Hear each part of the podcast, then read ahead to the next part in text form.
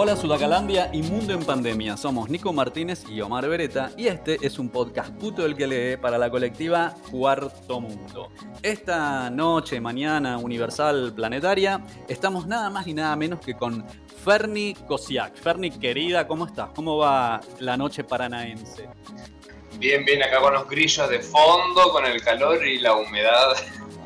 y el litoral ardiendo con, ahora que digo humedales también. Vamos a hablar de todo eso. atención que los grillos no son un esfuerzo de producción, ¿eh? son de verdad, están ahí este, naturalmente, así que aprovechen esa musiquita hermosa. Ferni, bueno, ¿cómo presentarte, no? Por ahí fuimos macheteando de todos los lados donde vos apareces y apareces con todos tus distintos talentos. Leo, escribo, edito, busco tesoros perdidos. ¿Arrancamos por ahí? Bueno, no sé por, por qué parte. Leo, escribo, edito, no sé. leo desde hace muchísimo, soy de, profesión, de estudio, profesor de lengua y literatura.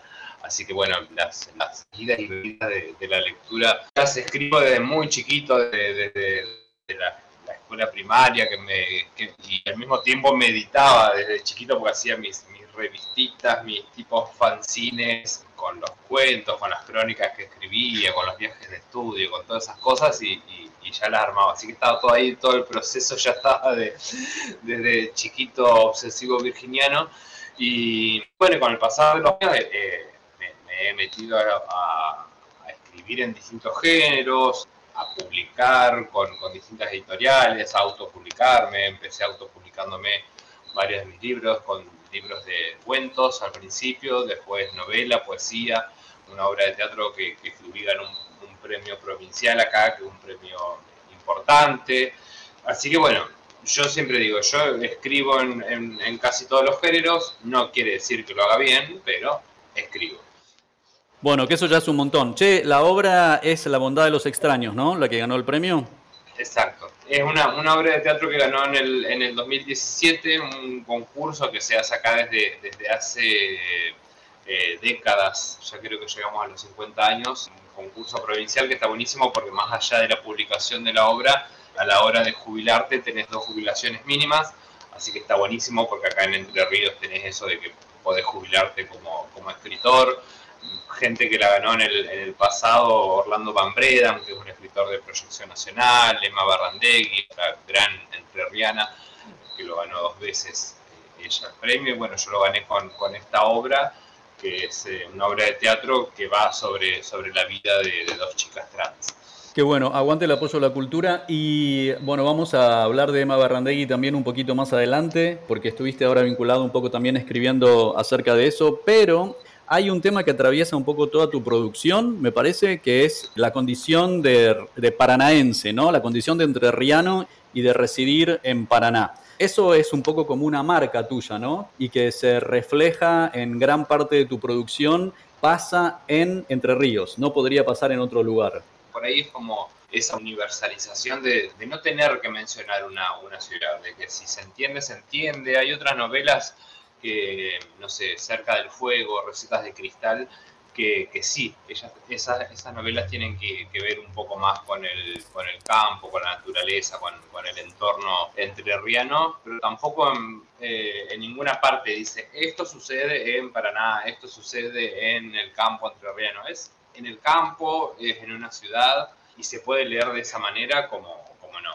Sí, ya que mencionaste el otro, que salió en 2020 en De Parado, ¿no? Esta editorial que, bueno, no nos cansamos de recomendarla en Instagram de guion bajo parado, curada hermosamente por Mariano Blatt y por Fran Visconti. Vayan corriendo a comprarse todo el catálogo. Sacaste otro y fue como. Hay como un antes y un después, ¿no? Esa edición hermosa con esa ilustración tan hermosa. Esta novela sobre, o esta novela sobre ruptura y qué harías si te encontraras a vos mismo, ¿no? ¿Nos querés contar un poco de el otro? Porque ya todo el mundo la leyó, pero como el público siempre se renueva en este podcast y tenemos nuevas generaciones que acceden y tenemos mucha escucha latinoamericana más allá de nuestros territorios, nos gustaría que la presentes otra vez. Está buenísimo porque De Parado es una, gran editorial que cuando yo llegué los chicos estaban con los primeros títulos, tenían su Tumblr donde subían libros digitales y que se podían descargar. Y es una editorial que por suerte ha crecido mucho y que va hacia la escritura LGTB, tanto de, de ficción como, como algunos libros que tienen que ver con historia. Ahora van a van a trabajar con la gente del, del, archivo de la memoria trans, con moléculas malucas, entonces también se vienen otras publicaciones re lindas por ese lado. Y yo les mandé el, manuscrito así muy de, cara rota y lo estuvimos viendo un buen tiempo hasta que, bueno, por suerte pudo concretarse. Es una novela que es corta, que tiene una mezcla de humor, de, de género fantástico, de terror, que es, bueno, el personaje que llega a su casa un día y se encuentra con ese otro, con el doble, el famoso doble borgiano, si se quiere, algo que es tradicional en la, literatura fantástica, pero con la salvedad de que ese otro es de hace tres años atrás, que es el momento en que él mismo se separó de su ex, ¿no? Es decir, ese, ese otro que lo está esperando en su casa está hecho mierda después de la ruptura de, de una pareja de años, mientras que el actual nada, está divina, liberada. Entonces se da ese, ese, cruce ahí que, que, es como una sanación y un aprendizaje para, para ambos, ¿no? Y por suerte tuvo re linda repercusión, me han llegado mensajes muy amorosos, pero, eh, como de, de, gente que le, que le, ayudó a entender otras cosas, no sé, eh, de gente que, que, por algún u otro motivo le, le dio valentía para, para, entender otras cosas. No sé, me, había escrito en su momento, ahí en el 2020, eh, una persona trans que, que, como que se animó a, terminar de romper el cascarón a partir de la, novela, de la lectura de la novela y para mí fue así como muy flashero eso, muy hermoso, muy delirante y, y es una alegría que la, que la literatura pueda lograr eso, ¿no? Sí, armar todo este corpus teórico de cómo vivir nuestras vidas desde las disidencias que no tenemos, ¿no? Y que muchos de nosotros crecemos sin tener a mano eh, un tío gay, una tía torta, no sé, qué sé yo, que van, vamos viendo cómo arman sus historias, sus afectos. El otro día grabamos un podcast hermosísimo con el querido Gael Policano Rossi y hablamos bastante de su novela Machito. Bueno, hablaba un poco de la carga espinociana que tiene esa novela pero decía que, bueno, nuestros cuerpos circulan de otra manera, ¿no? De nuestros cuerpos de la disidencia circulan de otra manera y salimos más fortalecidos. Eso no quiere decir que se nos rompa el corazón también, pero aprendemos una circulación diferente, ¿no? Sí, por supuesto, y aparte también es abismal la diferencia entre esos cuerpos disidentes de las grandes ciudades, de la capital, con los cuerpos disidentes del interior, ¿no? Que eso también es algo eh, totalmente diferente acá todavía y eso que, que, para nada dentro de todo no es tan chato como otras ciudades que nos vamos a empezar a, mencionar, si no no van, a, no declarar ciudadanos no gratos, pero digamos, yo que a mí me gusta viajar por el país y he conocido otras, otras ciudades y que vos decís, wow, el, nivel de gente retrógrada que, todavía hay, que uno por ahí dice, ay no, estamos todos modernos, integrados, superados, eh, y vos vas a otras ciudades del interior y no es así. Paraná está ahí como en un punto intermedio entre lo, lo, liberado y lo, conservador, ¿no? Entonces es, como, como que sí, que en algunos puntos sigue, sigue siendo necesaria la red que cada uno se, se puede llegar a tejer, ¿no? El manotazo que uno puede estirar a, a cualquier persona y me parece que eso también está buenísimo con el tema de las redes humanas, ¿no? Que, me parece que el colectivo tiene mucho de, o sea, que si a uno de nosotros nos escribe alguien que necesita una ayuda, que necesita un consejo, me parece que no, no le vamos a cerrar la puerta en la cara. Y eso me parece que es algo, algo bello del mundo LGTB, que por supuesto también tiene sus, sus mierdas, no lo vamos a, a, idealizar, pero es una de las cosas que pienso, ¿no? Sí, sí, la literatura siempre nos ayuda, siempre nos enseña a vivir, sobre todo los que de, chiquitos, de chiquitas, de chiquites, encontrábamos en la literatura refugio del agobio que nos estaba pasando afuera al ir creciendo como disidencias, capaz en familias hostiles o en entornos hostiles o sufriendo bullying, esas cosas. Y la literatura siempre es un lugar que nos da acogida, ¿no?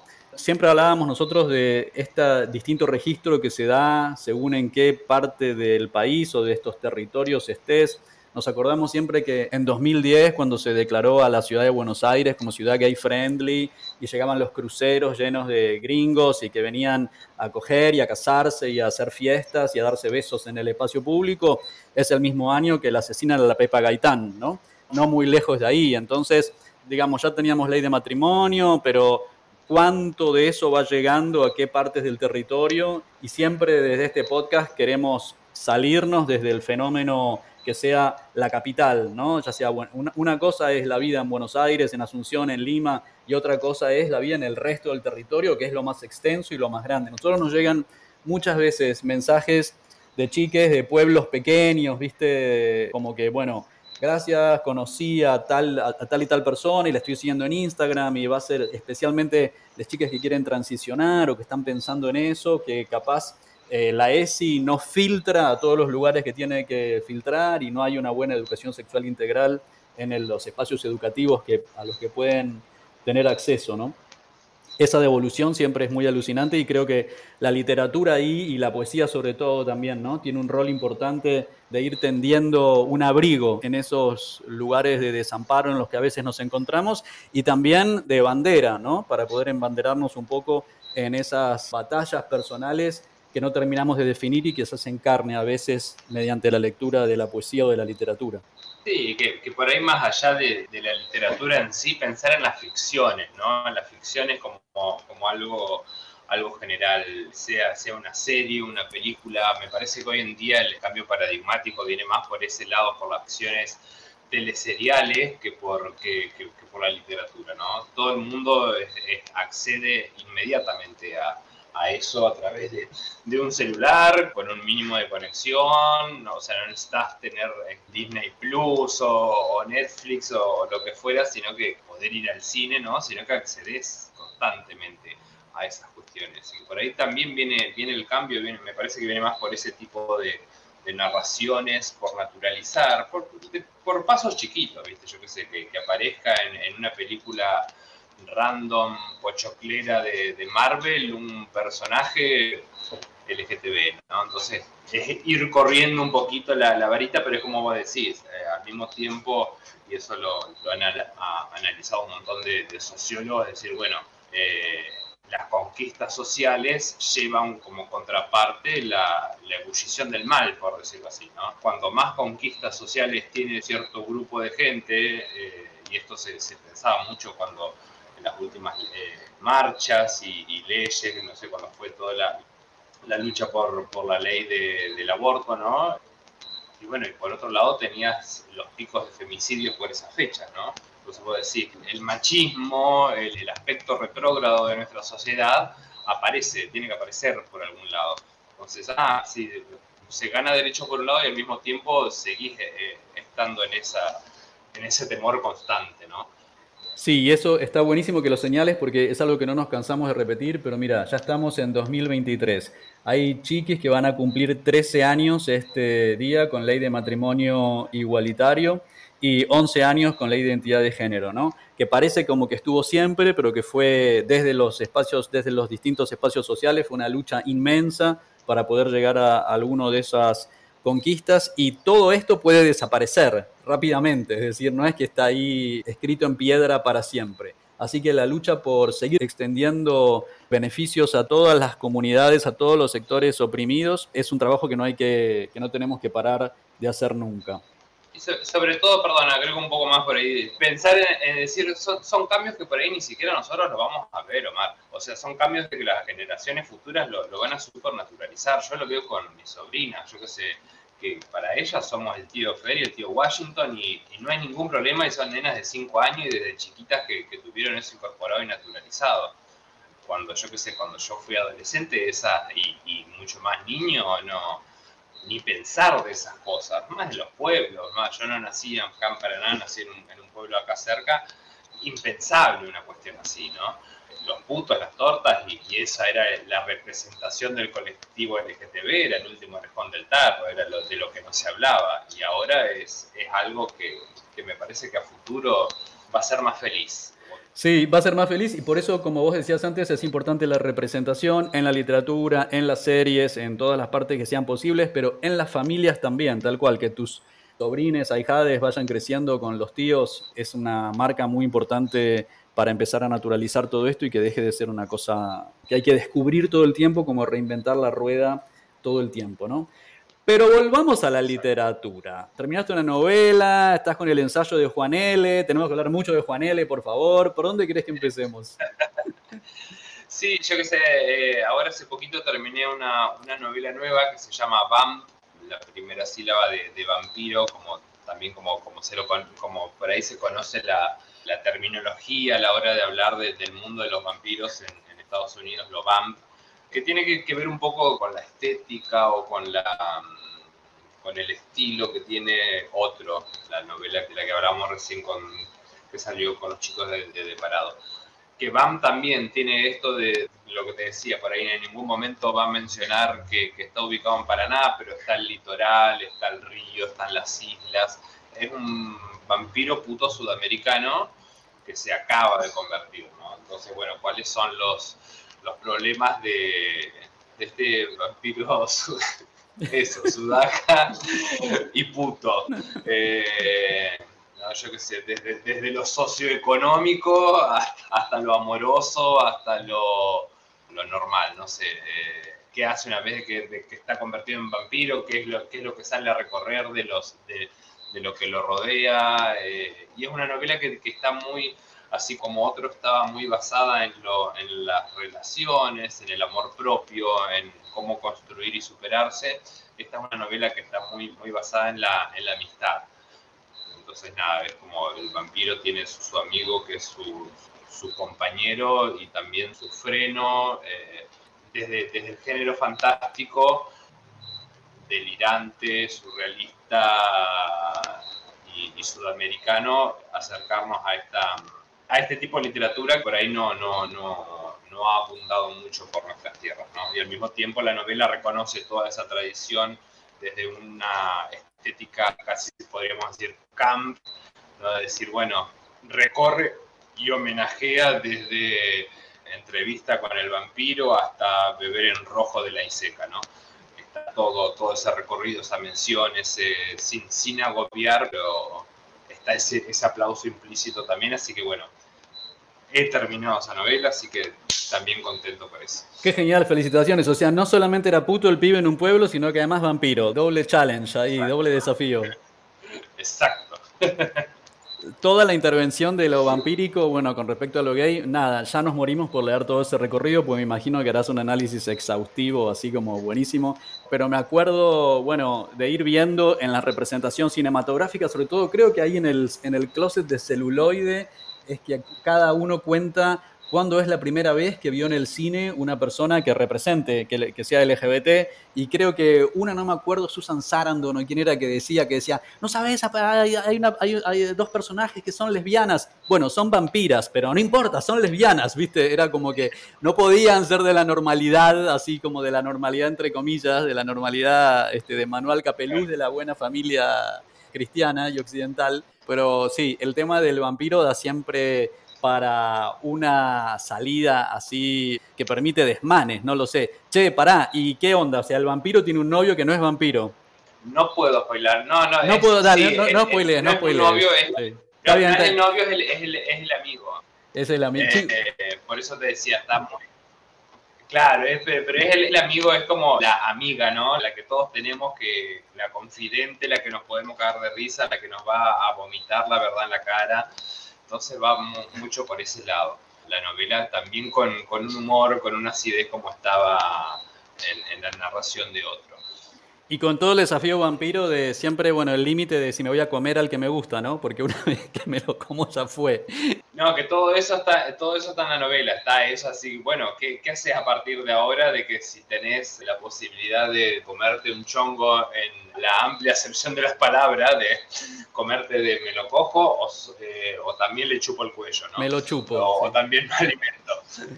Entonces tiene que ver con eso, ¿no? Recién lo, que vos decías, esto de, de la sensualidad, ¿no? Siempre el cuello, la sangre, el beso, el roce, eh, por algo es que es el, como el monstruo más, más sensual, ¿no?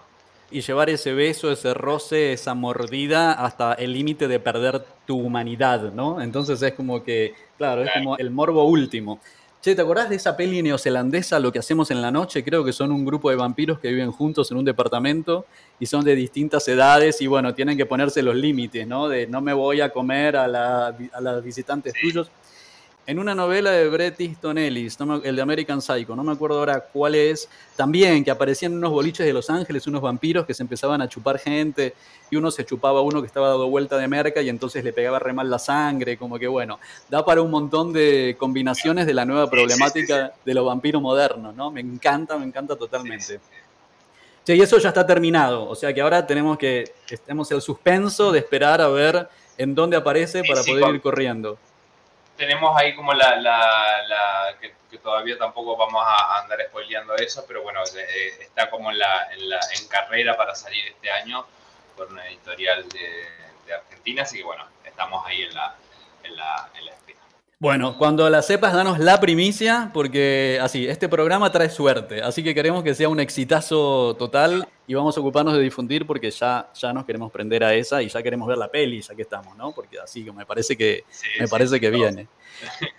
Bueno, igual este vampiro es un vampiro que pasa en el campo, ¿no? ¿Me dijiste? O así, que no pasa en, no pasa en una capital. No, no, eh, pasa en una ciudad que podría ser Paraná como podría ser cualquier ciudad del litoral, digamos pero sí, sí, es más como una, ciudad, pero también como, como es Paraná, con la singularidad de que a eh, tres kilómetros tenés pleno campo, ¿no? También es algo que, que, va en la narrativa de la novela, decir, bueno, en el caso de que el vampiro se caga de hambre y que no puede conseguir un cuello del que alimentarse, eh, y no va a hacer lo que hace el Brad Pitt de entrevista con el vampiro que se comía las ratas, sino que se va a ir al campo y se va a comer una buena vaca argentina. Claro. Vampiros, vengan a la Argentina, ¿eh? país generoso. Acá este, no la van a pasar mal. el, granero del mundo. El granero en el top 3 de los países ideales para vampiros, Argentina. Así como que vengan. Che, querido, bueno, y entonces el campo. El campo. ¿Querés hacer una pequeña reseña, así como general, de presentar quién es Juan L., querido, adorado, amado Juan L.? Porque hay mucha escucha de este podcast que es de, bueno, fuera de Argentina. De hecho, hay, la mayoría de la escucha es en distintos lugares de, de, estos territorios ocupados que llamamos América Latina y que capaz no, no todo el mundo ha tenido la suerte de tener acceso a la obra de Juan L. ¿Nos querés contar un poco quién es Juan L. Ortiz? Bien, para el momento que lo googleé, Juan L. Ortiz era, fue uno de los, de los grandes poetas argentinos que se llamó Juan Laurentino Ortiz, entonces si después a la hora de googlearlo quieren buscarlo así, pues le pueden poner Juan, la, L sola o Juan, o Juan, L, porque después con el paso de los años se, se, unió el primer nombre del Juan a la L y fue todo un sobrenombre junto. Que lo importante de él fue la, la trascendencia también de, más allá de su obra extensísima, cómo él se convirtió en un mito, ¿no? Que tiene que ver mucho con, con, lo que fue él como persona, fue una persona totalmente humilde, que nunca se fue de su provincia, militó toda su vida dentro del Partido Comunista desde una ciudad muy retrógrada como es Gualeguay, acá en Entre Ríos, que en, en esa época era muy conservadora y que historiadores dicen que una ciudad que lo expulsó por, su manera de, pensar y de hecho Juan se jubiló anticipadamente después de trabajar 27 años y se vino a vivir acá a Paraná. Siguió estando en, en Entre Ríos, pero, pero en la capital, ¿no? Y a partir del, año 70, que a él le, publican, él ya estaba por cumplir los 80 años, le publican su obra reunida. Tipo que, toda la vida se publicó, se autopublicó sus libros, que vendía cupones, vale a sus amigos para juntar plata para publicar sus libritos. Y en el 70 lo, lo publica una, una, editorial, editorial biblioteca de, de, Rosario, con tres grandes tomos reuniendo su obra, que se llamó En el aura del sauce, libros que hoy en día son impunables, porque después con la llegada de la dictadura militar, la biblioteca saqueada, libros quemados, enterrados, eh, bueno, lo que ya sabemos, ¿no?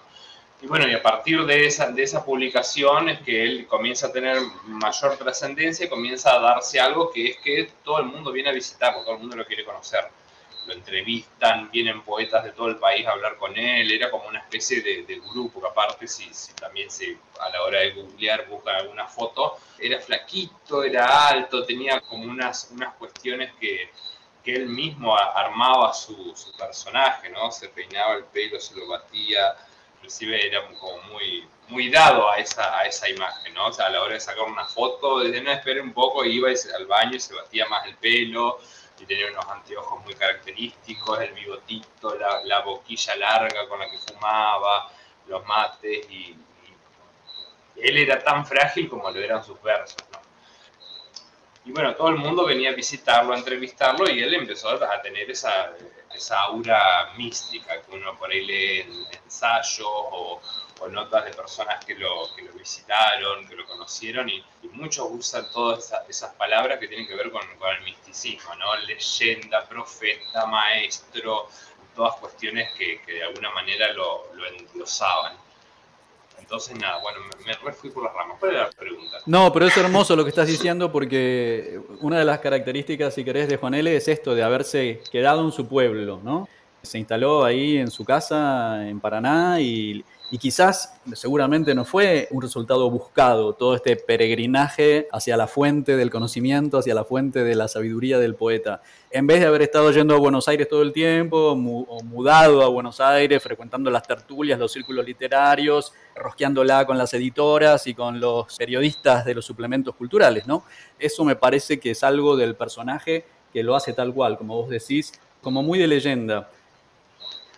Sí, diste una charla de Juan L. como tópico literario, ¿no? ¿De qué va? Ese fue como el primer puntapié de lo que hoy es un, proyecto de, ensayo que estoy escribiendo, un, ensayo largo. Eh, en el primer congreso de, No, en primero no, pero en un congreso de literatura argentina que se hizo hace unos años acá en, Paraná, armé una ponencia sobre poetas que le escribían, que homenajeaban a Juan L., ¿no? A través de, de sus textos. Y en ese momento eran seis, seis textos. Y después de eso me, me, interesó mucho y me siguieron apareciendo textos, textos, después me puse a buscarlo. Y hoy en día son 39 textos, casi todos poemas, un cuento, que lo tienen a Juan L. como, como objeto de inspiración, ¿no? que son poemas dedicados a, a Juan L. Y todo eso me sirvió como excusa para, para investigar sobre su vida. Y hace mucho que estoy investigando, leyendo leyendo entrevistas, leyendo notas, leyendo todos los, libros críticos sobre la obra. Eh, no sé, encontrás cada cosa hermosa. he tenido la suerte también de cruzarme con, con, la nieta y con la, con la nuera de Juan L., que me han contado algunas cosas. Entonces también está como esa construcción, lo que vos decías recién. Él a Buenos Aires, yo qué sé, fue de, fue de muy pendejito, de, de adolescente que salían de joda con, con Jorge Luis Borges por la, la, noche porteña, andás a ver lo que eran esas jodas, ¿no? Eh, me parece que no, sé si me prendo a esa, ¿eh? Me parece que no. Esta, esta, esta te la debo, sí. Eran adolescentes girando toda la noche, ¿no? Y que después cuando son viejos es muy chistoso porque Borges como que nunca reconoció la existencia cuando lo entrevistaron, eh, Borges que era Mayaralá que todas juntas, dijo, ah, no, no, no sé quién es. Y entonces cuando empezás a mirar en, entrevistas que le preguntan a, Juan L. Eh, sobre Borges, Juan L. también como que le, devuelve la pelota y dice, no, yo de eso no hablo. Y en una, en una entrevista que le hace Ricardo Celarrayán, otro de los grandes escritores entrerrianos, él le dice, no, pero él porque se hace el olvidado, pero si nosotros salimos de joda, yo visitaba muchísimo a su, a su padre, que había nacido, el padre de Borges había nacido acá en Paraná, yo lo visité un montón de veces allá en el barrio de Palermo, él se hace el olvidado, él, porque escribe mucho de los compadritos, pero es justamente porque le falta a él el coraje físico al compadrito. Entonces esos chicaneos, esos puteríos son tan hermosos que estoy investigando todo eso partiendo desde, te digo, desde la, la producción literaria de otros autores.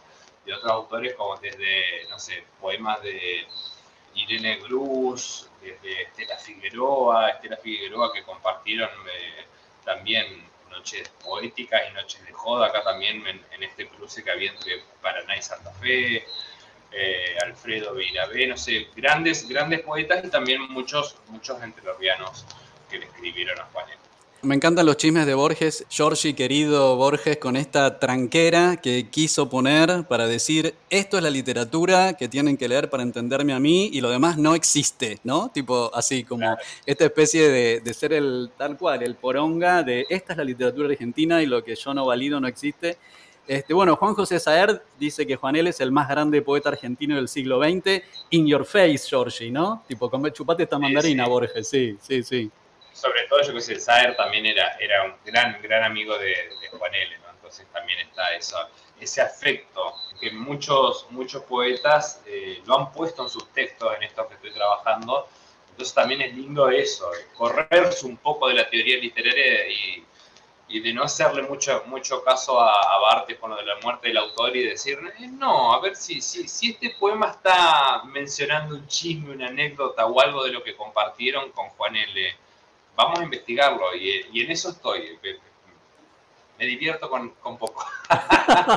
me parece que es un montón, me parece que es un montón y queremos verlo salir a la luz, por favor. Chiquis, ya saben, pueden ir a buscar Juan L, tienen un montón de información acá y van a descubrir los que, los que ya como nosotros que le amamos, le queremos, lo leemos, lo releemos, van a descubrir una de esas maravillas que después te acompaña el resto de la vida. Ferni, querido, ya que estamos así en esta noche paranaense entrerriana de grillitos y hablando de las grandes personalidades, de las letras y del pensamiento, ¿no? También. Prologaste Estampas del Litoral sobre Emma Barrandey. ¿Nos querés contar de esta monstrua, fabulosa, mítica entrerriana, Emma Barrandey, un poco para toda la oyencia sudaca latinex? Está buenísimo que, la menciones, sobre todo porque se engancha con Juan L., que los dos nacieron en la ciudad esta que, te decía, que, en su momento fue muy retrógrada, muy, muy, muy conservadora. Y bueno, y la, la Barrandegui se fue, se fue joven a, Buenos Aires, después volvió en sus últimos años a, vivir a, a Gualeguay, ahí estaba entre Gualeguay y Buenos Aires, ¿no? Y fue una gran, gran escritora, eh, también comunista como, como Juan L. En Gualeguay se juntaban en la casa de ella porque las mujeres no podían salir a la noche. Entonces se juntaban los compañeros comunistas a hablar de arte, de sus ideas políticas, de cómo llevarlas a cabo. Y nada, está, está una, una mujer con una cabeza de adelantada, que también no, ella no, me parece a mí, no, no, nunca se expidió mucho ella sobre su vida personal, pero como que no se animó a vivir su, su lesbianismo hasta muy entrada su, su vida, ¿no? Eh, ella estuvo casada con hombre que se mató porque era, trabajaba en un circo y el, el, tipo era de los que andan en moto por adentro de la rueda de la muerte, por esa esfera gigantesca, y así se mató el tipo. Y después, en sus últimos años de vida, sí, ella tuvo su pareja estable y, como que pudo digamos, todo este, este conservadurismo de su pueblo, digamos, le, le pesó en su vida, ¿no? Que es lo, que hablamos al principio con vos, ¿no? Cómo hoy en día poder animarse a, romper con esas cosas. Y muchos de sus textos tienen de alguna manera más sutil y otras de una manera más evidente esa postura torta lesbiana eh, que, me encanta. Hay un poema de, de, los últimos años que está en la obra reunida que hace poco publicó Caballo Negro, una editorial de Córdoba, que se llama Los García Márquez del Mundo, que es cuando, el, cuando García Márquez publica la novela Mis putas tristes, algo así creo que se llama, que es sobre un viejo que quiere desvirgar a una jovencita, así como súper turbio.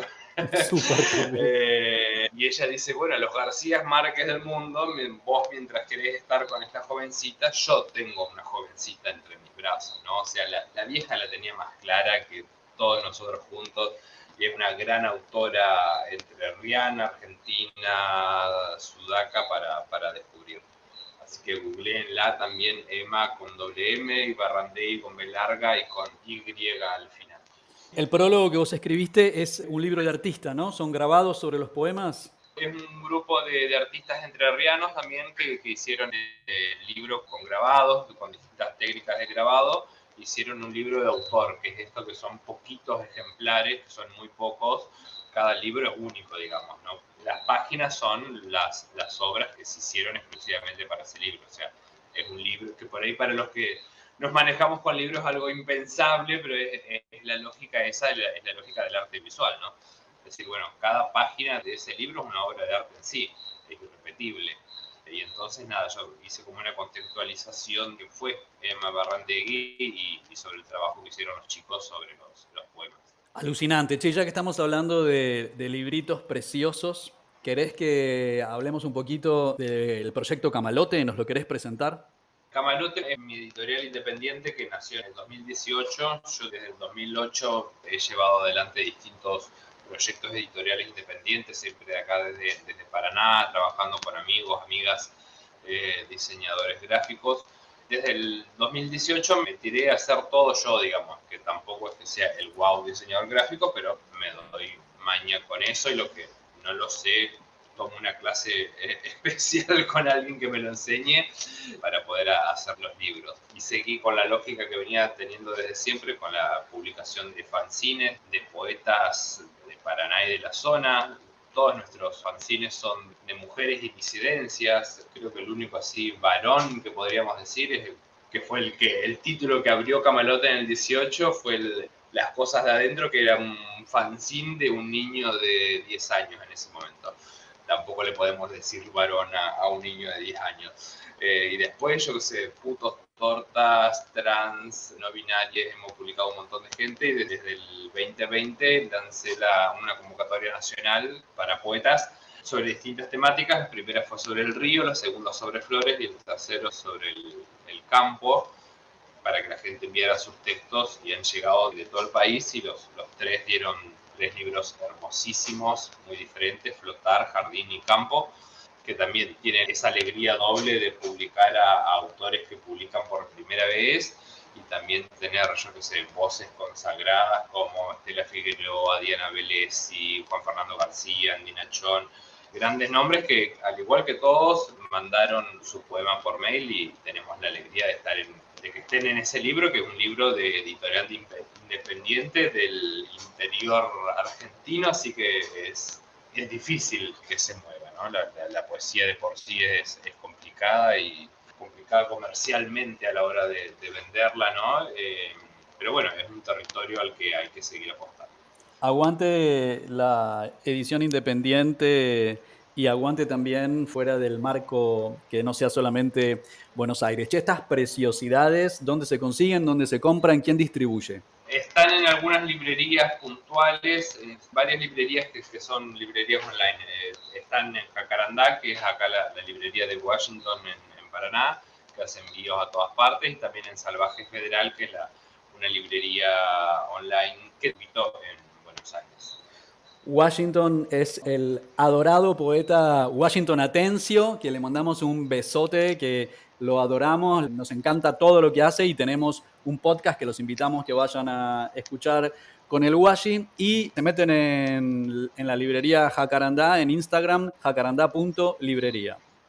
Bueno chicos, y el catálogo de Camalote lo encuentran en el link de la bio de Ferni Kosiak, que es Ferni con Y, Kosiak con K las dos veces, eh, todo junto en Instagram. Así que no tienen excusa para no estar comprando los libros de Camalote.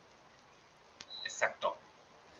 Pero ya que estamos hablando de Camalote, por favor, Camalote es el cuento que vos generosamente nos mandaste para la convocatoria del libro Puto el que lee. Chiques, vayan a escuchar el episodio de la presentación que hicimos del libro Puto el que lee y que también tienen a todos los autores leyendo sus obras. Justamente se llama Camalote, este cuentazo que nos mandaste. ¿Nos querés contar un poco de él? Fue una gran estrategia comercial, como te darás cuenta ahora. no, eh, Camalote es, es, un cuento que a mí me gusta mucho, que, que, que de hecho eh, salió primero ahí en, en la antología hermosísima que hicieron ustedes. Y después yo me había olvidado que lo mandé después a una convocatoria que, que abrió la, la municipalidad de, de, Paraná acá, y que de hecho estaba seguro que había mandado otro cuento de esa misma serie. Pero bueno, eh, ese cuento salió este, este año en, en, esos dos libros. Es un cuento que es como una especie de, de hipertexto, una continuación o un, una escena mínima del Fausto de Stanislao del Campo, ¿no? De ese libro clásico de la literatura argentina, donde están estos dos gauchos que se encuentran a la, a la salida del teatro y que básicamente, acá, acá, me sale el profesor de literatura argentina, eh, que, que, no pueden, son gauchos que no pueden establecer el, el pacto ficcional y que piensan que lo que están viendo en el teatro es verdadero, ¿no? Y bueno, y esto es el después, el, bueno, ¿qué pasa después de que se encuentran a la salida del teatro y que siguen con su vida y que vuelven a su campo de, gauchos? ¿no? es un, momento, una escena mínima de estos dos gauchos bañándose en el río. Eh, y que es parte de, un proyecto de, de, cuentos que se llama El cadáver de la flor, que son cuentos que reescriben distintas obras de la literatura argentina. Entonces, estoy, que, es algo, un proyecto que vengo escribiendo hace, hace años y que, bueno, esperamos que, también en breve vea la luz. Chiques, es un texto realmente hermoso. Pasan un montón de cosas con una economía eh, en la descripción que parece representar un poco la adustez o la, la introspección de los personajes. Hay esta cosa un poco repetitiva, hipnótica, de tela, jabón, agua, piedra, caballo, tela, jabón, uno empieza uno, sigue el otro, está el caballo entre ellos dos. Es todo lo que dice Camalote y todo lo que ellos no dicen, ¿no? Pero hacen. Se puede leer desde, desde muchos lugares. La cita de Stanislao del Campo al inicio es hermosa, no la voy a spoilear, vayan y véanla. Y este beso del río que el hombre se queda mirando que, bueno, out of context Shakespeare, pero me trae un poco los sonetos de Shakespeare a la cabeza de una manera más magistral, porque es así, con esta economía así que te parece que está todo tan que se corta el aire con cuchillo, ¿no? Y que va a pasar, no va a pasar, y qué les está pasando, y sin, sin entender demasiado qué es lo que les está pasando, pero que pasan a la acción. Es uno de mis cuentitos preferidos de esta antología hermosa que nosotros hicimos desde Puto el que le hicimos la convocatoria y la selección y la edición y que lo diseñó y lo armó hermosamente Cuadernos del Lavadero con Paolo, James, Fachu, bueno, Manu, toda esa equipa alucinante que hay en Asunción. Sí, es como vos decís, es un libro hermoso que cuando, cuando tuve la felicidad de recibirlo hace unos meses, es como, ¡ay, qué lindo! Porque es, es el papel rosado, todo, todo, todo, todo, todo el laburazo que hicieron, que como vos decís, se puede escuchar en la voz de los autores en, en YouTube y en otras plataformas y está en Spotify, ¿no? Está en Spotify, sí. En YouTube está, señora. Acá mismo insertamos el, los datos. y bueno, y obviamente que se pueden conseguir el libro también es, es, es un golazo y apoyar a, a ese eh, proyecto hermoso. Y, y, el cuento, bueno, el cuento que mío que está ahí, eh, que tengo la suerte de que está ahí, eh, está cargado también como, como vos mencionabas, con alguna cosa muy natural y muy, muy económica y muy, muy simple en lo cotidiano y también con, con pensar en el, en el erotismo, en el homoerotismo entre estos gauchos clásicos de, de, nuestra literatura argentina.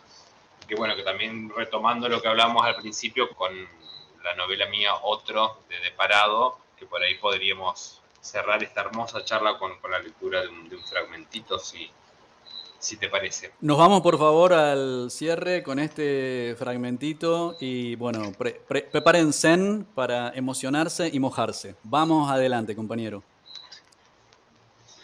En un momento epifánico de inicios de año decidí descargarme Grindr. No lo había hecho antes porque mi celular es bastante poronga y no tiene capacidad de almacenaje. En un acto de arrojo borré la app que controlaba la cantidad de calorías que quemaba durante el recorrido de mi caminata y descargué la mascarita amarilla de Grindr. Conseguí sexo expeditivo a lo largo de mis vacaciones. Ya de regreso a la rutina de la ciudad pensé en borrarla, pero luego decidí que no, que solo cambiaría la fotografía del perfil.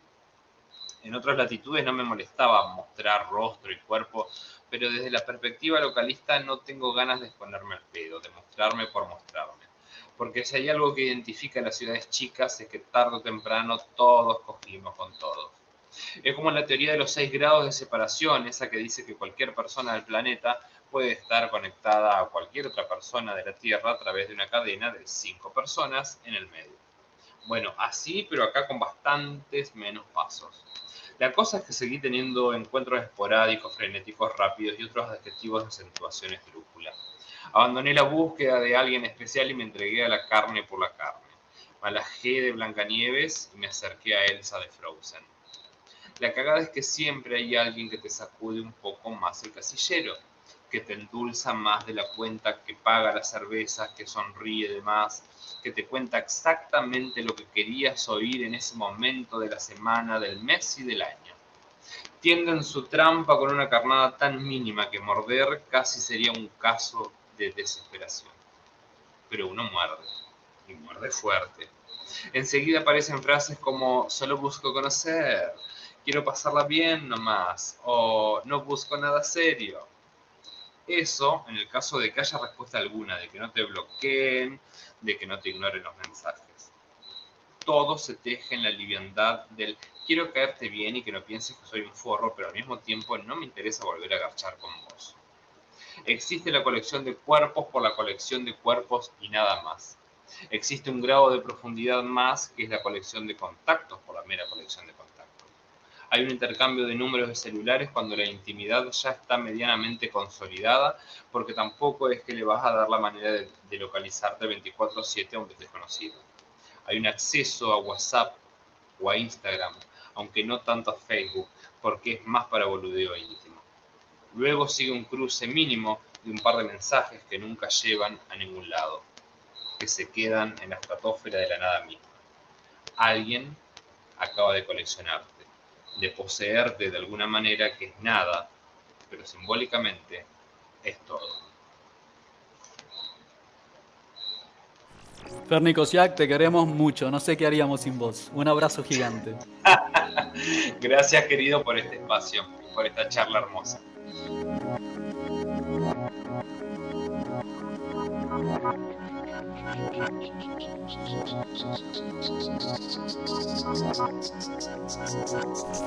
Vamos a terminar. Somos Nico Martínez y Omar Beretta, y este es un podcast del colectivo Cuarto Mundo. Seguinos en Facebook y Twitter, arroba puto el que lee 108. Y en Instagram, arroba censurado 108. La cortina musical de nuestro programa es el tema Zona Roja de Mnesis. Agradecemos especialmente a Octavio Linares, responsable de nuestra tecnología en sonido. A Nico Granada y al equipo del surtidor por la edición.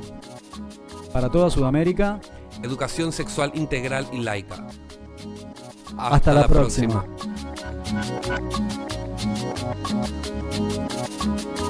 próxima.